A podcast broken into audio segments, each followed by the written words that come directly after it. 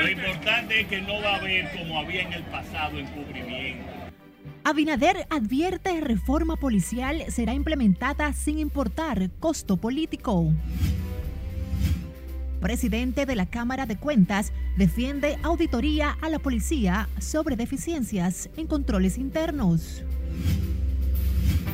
Legisladores reaccionan a medidas del gobierno para frenar abusos policiales. Defensor del Pueblo respalda anuncio del gobierno de impulsar acuerdo de no tortura. Vamos y nos la llevamos por aquí y la vendemos por allá al barco. Señala que es una red grande. Y niña de 10 años secuestrada en Boca Chica es rescatada por sus vecinos.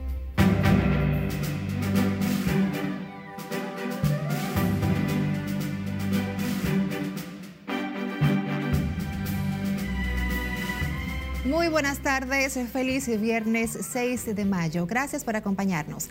Iniciamos la primera emisión de Noticias RNN. Soy Graciela Acevedo. Gracias por acompañarnos.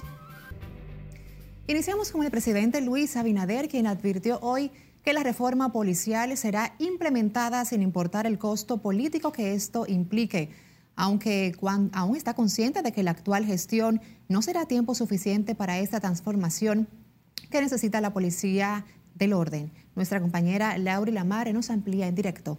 Adelante, Lauri. Gracias, buenas tardes. La muerte del joven David de los Santos a manos de policías provocó la reacción inmediata del presidente Abinader, quien de manera categórica reafirmó que la transformación de esa institución se ejecutará sin importar las dificultades. Lo importante es que no va a haber como había en el pasado encubrimiento en ese sentido, insistió en el compromiso que asumió desde su llegada al gobierno de eficientizar el cuerpo del orden para lograr confianza de la ciudadanía. Esa es una responsabilidad que yo tengo en este país y no importa el costo político que tenga. No importa, nosotros vamos a hacer esa reforma policía.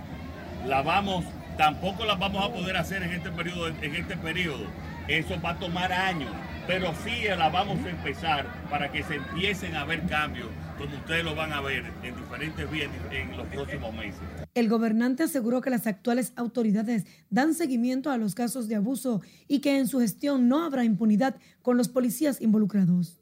Porque estos casos penosamente han, han estado presentes en, los últimos, en las últimas décadas y lo peor era que no se investigaban ninguno de estos casos.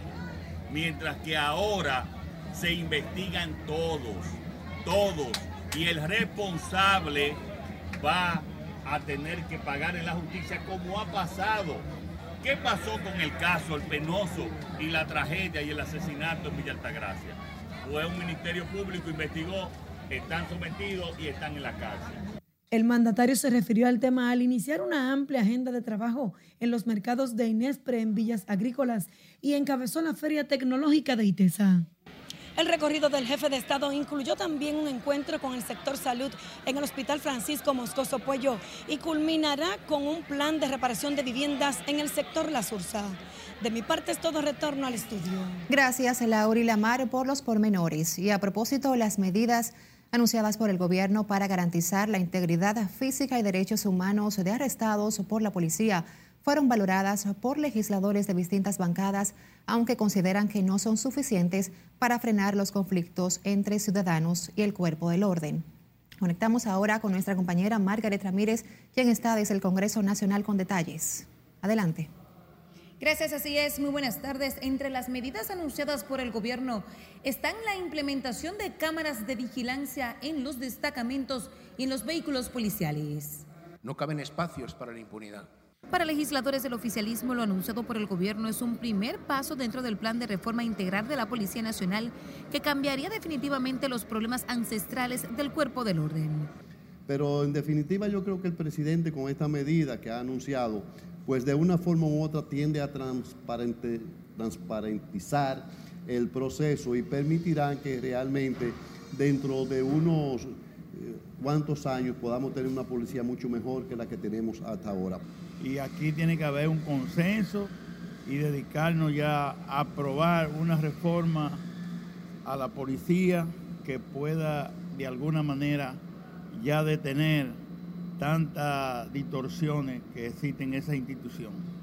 Sin embargo, desde la oposición, la Fuerza del Pueblo y el PLD consideran que las iniciativas del Ejecutivo no resolverán la problemática que ha cobrado la vida de al menos tres personas en los últimos 30 días.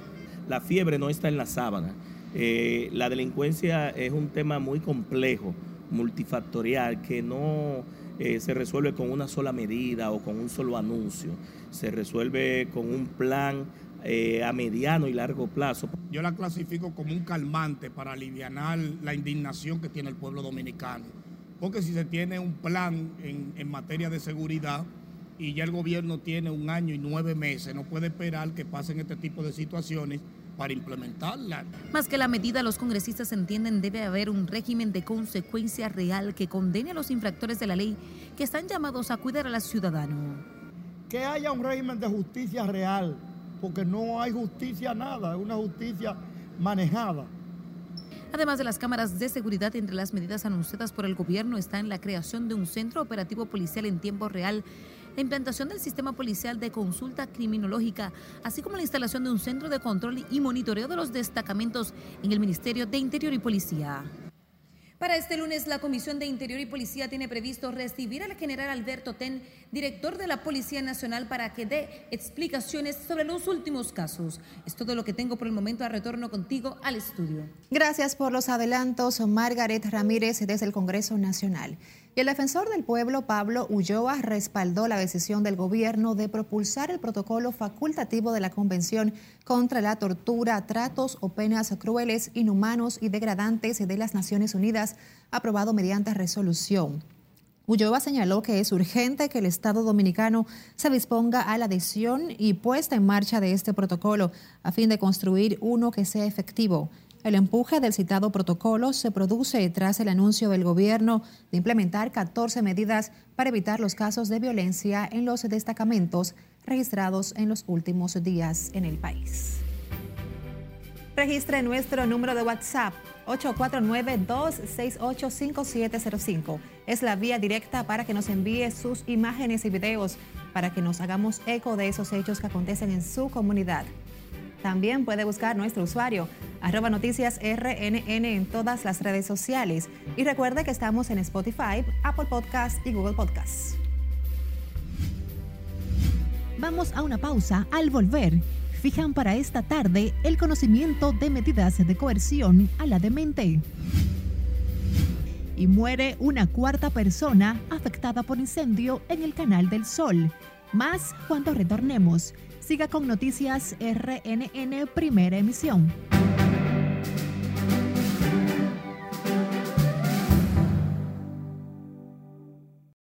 Vacaciones al estilo AMSA Marina. Disfruta de las ofertas que AMSA Marina tiene para ti en los hoteles Casa Marina Beach Reef y Grand Paradise Samaná. Escápate y reserva hoy tus tan merecidas vacaciones en familia, en grupo o con tus amigos y disfruta de una experiencia inolvidable. Para más información, llámanos al 809-562-7475. Diversión total al estilo AMSA Marina.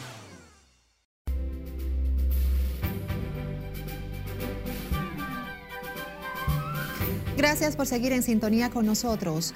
En el plano internacional, una fuerte explosión se originó este viernes en el ático de un edificio de cuatro plantas en una zona céntrica de Madrid por causas que aún se desconocen, dejando un saldo hasta el momento de 18 heridos.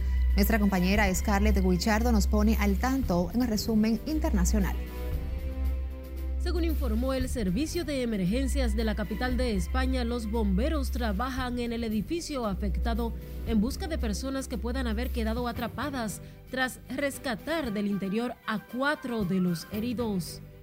La causa de la explosión podría encontrarse en unas obras que se llevaban a cabo en el edificio. Entre los 18 heridos solo había una persona que presentaba un estado de gravedad. Autoridades de la provincia china de Hunan confirmaron la muerte de 53 personas en el edificio de ocho plantas que se desplomó el pasado 29 de abril en la ciudad de Changsha, informaron medios estatales. El inmueble era de construcción propia y nueve personas fueron arrestadas por lo ocurrido. En Tailandia, un hombre durmió durante 21 años con el cadáver embalsamado de su esposa en una habitación en Bangkok, pero recientemente decidió incinerar el cuerpo. Chang Yanhuachakal, de 72 años, pidió ayuda para incinerar el cadáver, ya que se siente mayor y teme que en caso de fallecer nadie pueda encargarse del cuerpo. El hombre decidió conservar el cadáver en casa al no poder aceptar la muerte de su amada. El ex policía del estado de Colorado en Estados Unidos que protagonizó la violenta detención de una anciana con demencia en 2020 fue sentenciado a cinco años de prisión y tres años de libertad condicional obligatoria. De acuerdo a la demanda federal, Austin Hope tiró al suelo a Karen Gardner, que en aquel entonces tenía 73 años y la esposó, dislocándole un hombro. Y el príncipe Enrique, su esposa Meghan y su controvertido tío Andrés no estarán presentes en el balcón del Palacio de Buckingham para el inicio de las celebraciones por los 70 años de reinado de Isabel II, anunció hoy la Casa Real Británica. La lista de asistentes al acto excluye tanto a los duques que renunciaron a representar oficialmente a la monarquía como a Andrés, que también fue apartado de sus responsabilidades a raíz de una demanda por agresión sexual. En las internacionales es Carelet Guillardo, RNN. Volvemos al país con la más reciente auditoría de la Cámara de Cuentas a la Policía Nacional. Arrojó que la institución en un 95% no socializa los planes de control interno, lo que dificulta el proceso de transformación de ese cuerpo del orden. Y es que a propósito de las medidas del gobierno para acelerar la reforma de la institución, tras las muertes de civiles bajo custodia policial.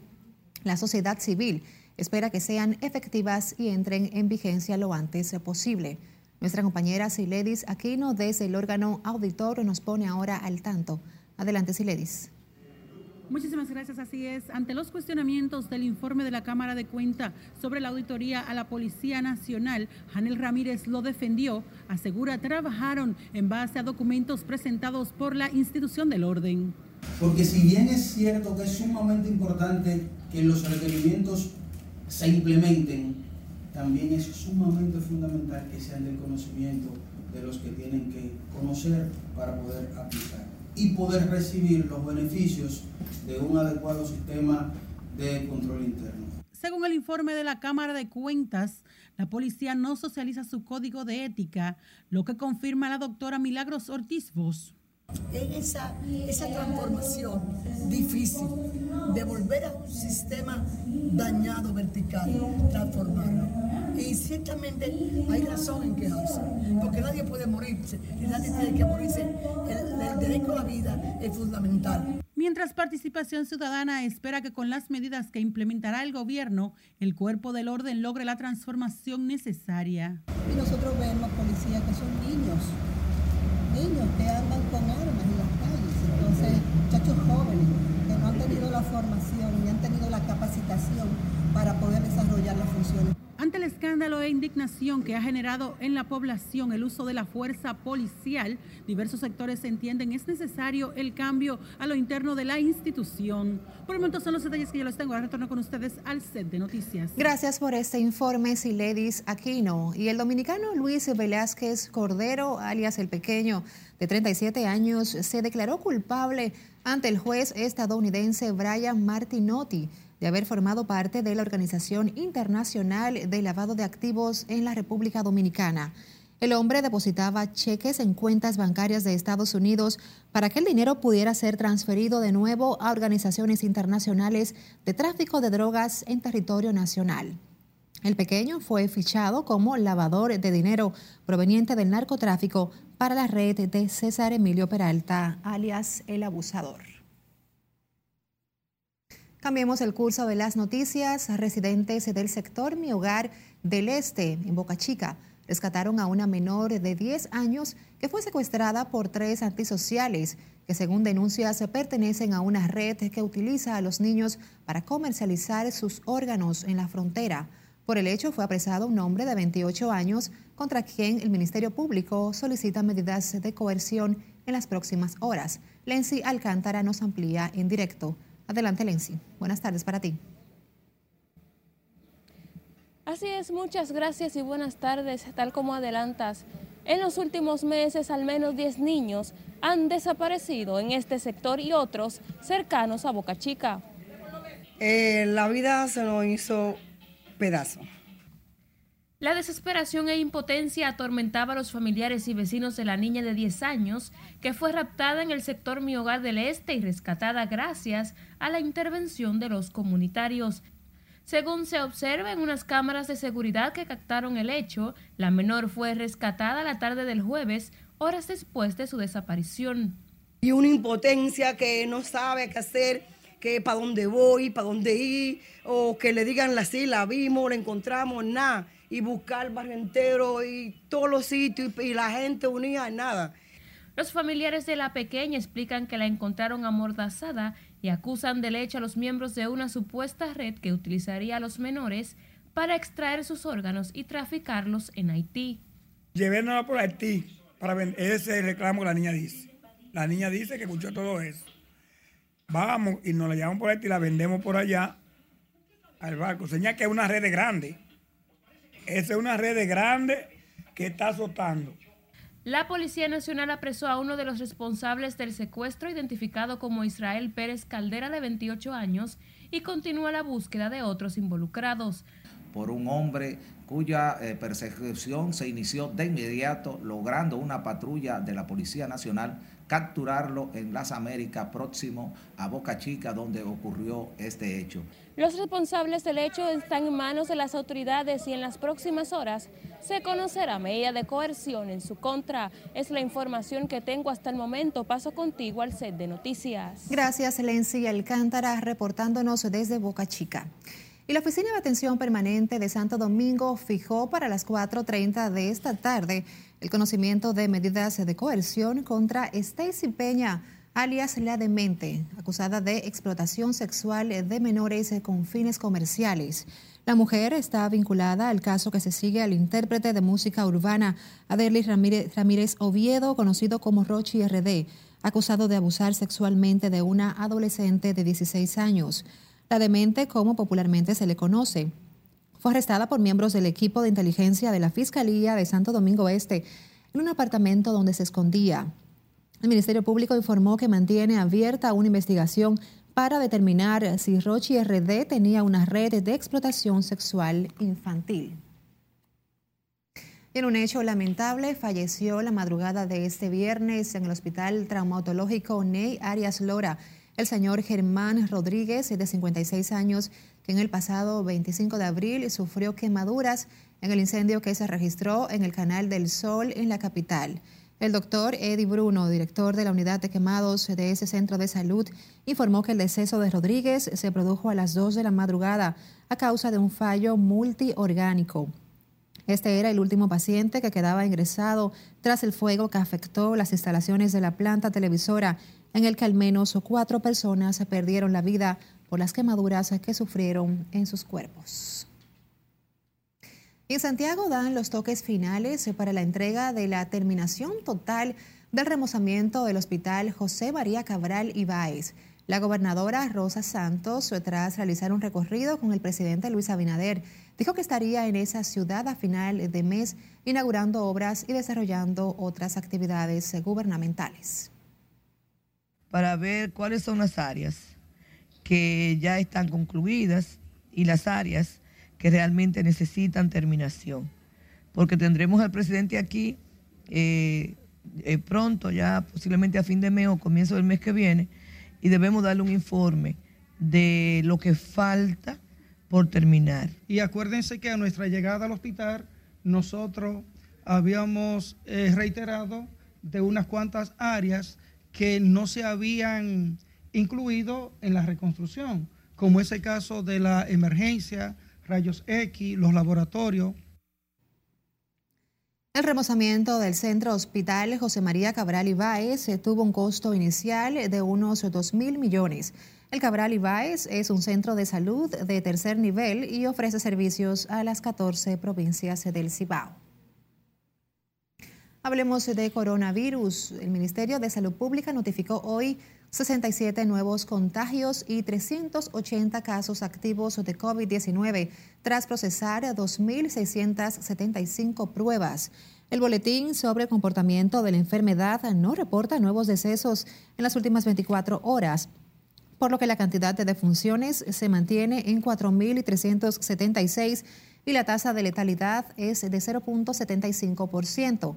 En tanto, la tasa de positividad diaria se ubica en 3.88% y en las últimas cuatro semanas es de 0.99%.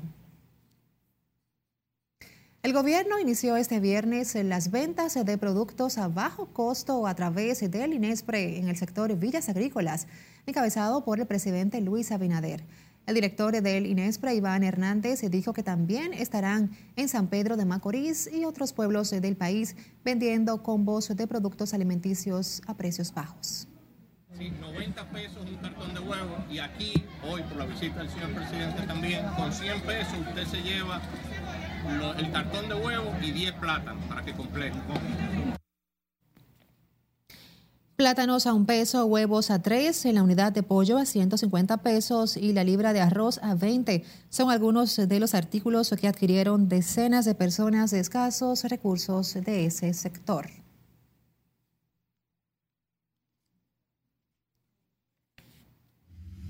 Vamos a una pausa. Al volver, fijan para esta tarde el conocimiento de medidas de coerción a la demente.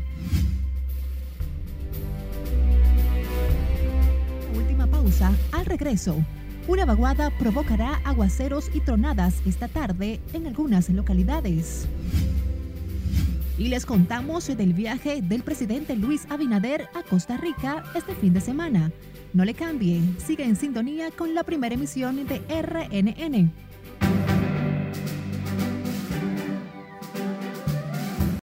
Vacaciones al estilo AMSA Marina. Disfruta de las ofertas que AMSA Marina tiene para ti en los hoteles Casa Marina Beach Reef y Grand Paradise Samaná. Escápate y reserva hoy tus tan merecidas vacaciones en familia, en grupo o con tus amigos y disfruta de una experiencia inolvidable. Para más información, llámanos al 809-562-7475. Diversión total al estilo AMSA Marina.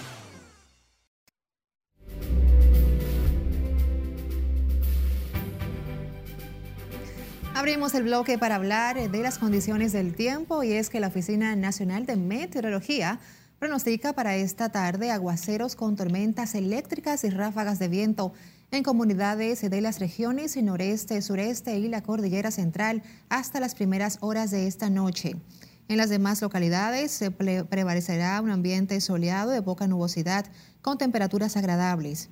En tanto, para mañana se esperan condiciones de buen tiempo en las provincias pertenecientes a la llanura costera del Caribe. Expertos destacaron la importancia de las reformas de las leyes electorales en la región como vía para mantener y garantizar los valores democráticos, así como los derechos de quienes participan en el quehacer político. En el marco del cierre del primer Congreso Internacional de Democracia, Elecciones e Identidad, reflexionaron sobre la importancia de que en estas reformas sea garantistas de derecho.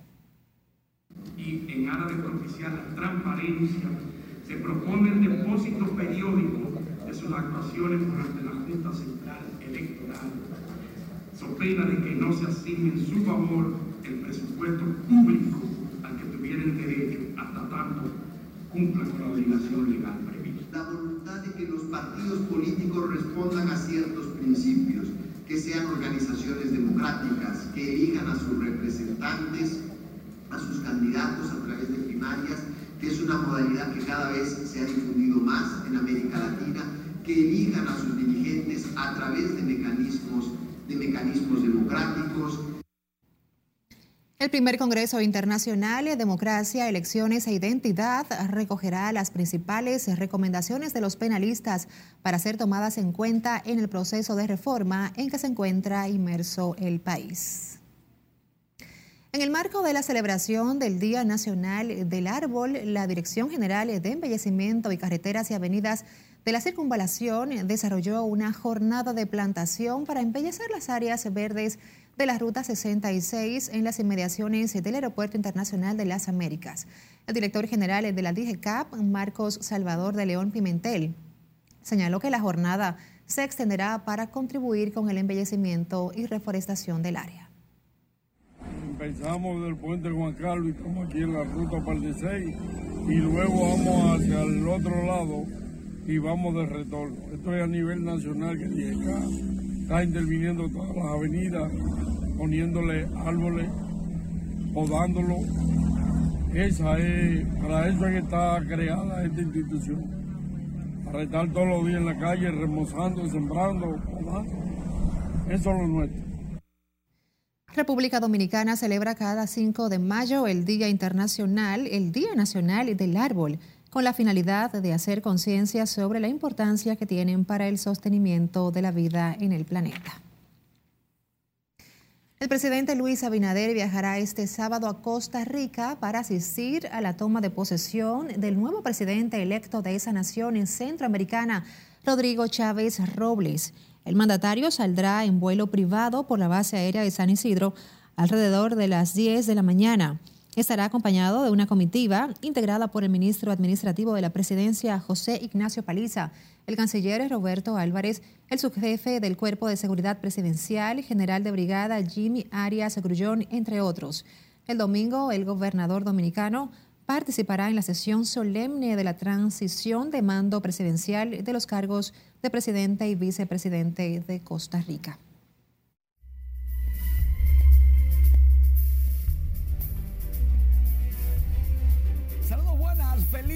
Fin de semana. Iniciamos la entrega deportiva diciéndoles que ha sido la mejor jornada de las grandes ligas para los dominicanos ofensivamente este jueves. William Adams conectó cuadrangular número 7 y se lo están disfrutando en Milwaukee. El hombre de la semana ganó el premio de la semana pasada y ya conectó su número 8 en ese mismo partido y está terminando la actual semana igual que la anterior y va a ser candidato para volver a ganar el premio. Mientras tanto, Manny Machado conectó también dos cuadrangulares y llegó a siete.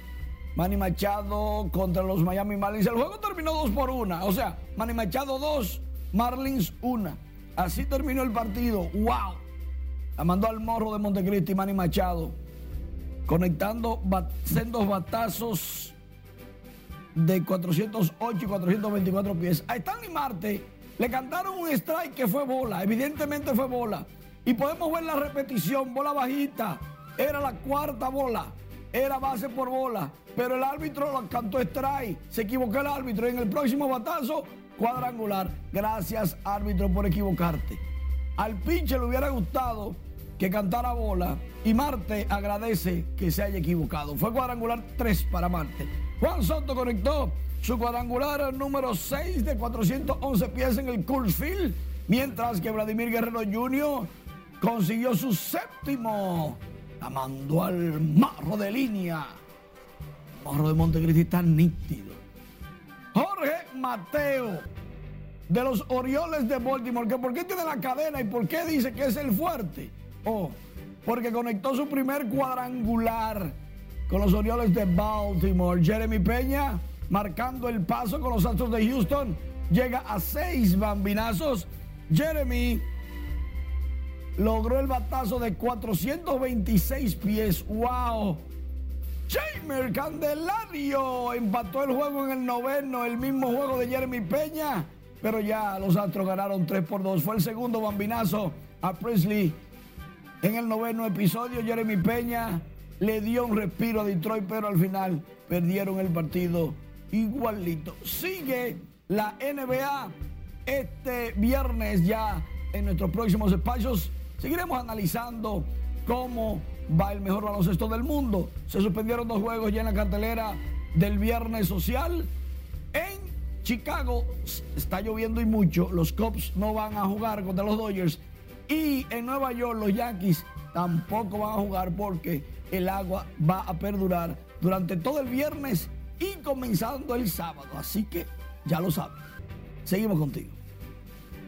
Gracias, Manuel. Y siempre con las principales informaciones deportivas. Se nos agotó el tiempo. Gracias por compartirlo con nosotros. Feliz fin de.